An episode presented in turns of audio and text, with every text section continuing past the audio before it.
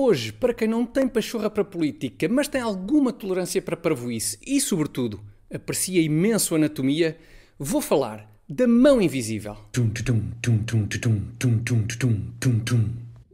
Bem-vindos à rubrica que tem um pouco de política, um pouco de economia, mas que tem principalmente referências a uma extremidade do braço humano a partir do pulso que serve para o tato e apreensão dos objetos e que não pode ser vista, a tal mão invisível. Mão invisível, que foi um termo cunhado por Adam Smith, que é, digamos, o fundador ideológico do capitalismo, para explicar como os mercados livres são mais eficientes. E aqui urge clarificar o típico equívoco relativo à mão invisível. Os detratores da economia de mercado livre tendem a insinuar que a expressão mão invisível significa que no sistema capitalista há alguém que controla de forma ilícita, e lá está, oculta, o mercado. Por norma, esse alguém é uma personagem bastante badocha, que, que de invisível tem mesmo muito pouco. Mas enfim.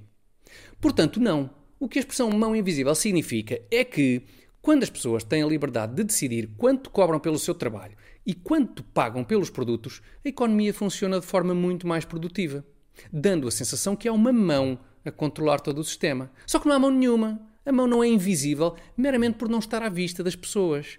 A mão é invisível porque não existe mão nenhuma. Teria sido preferível o, Adam Smith ter chamado a mão em vez de invisível, sei lá. Mão que na realidade não existe, mas que dá a mesma ideia de estar lá, pois assim o sistema económico é muito mais eficaz. Talvez.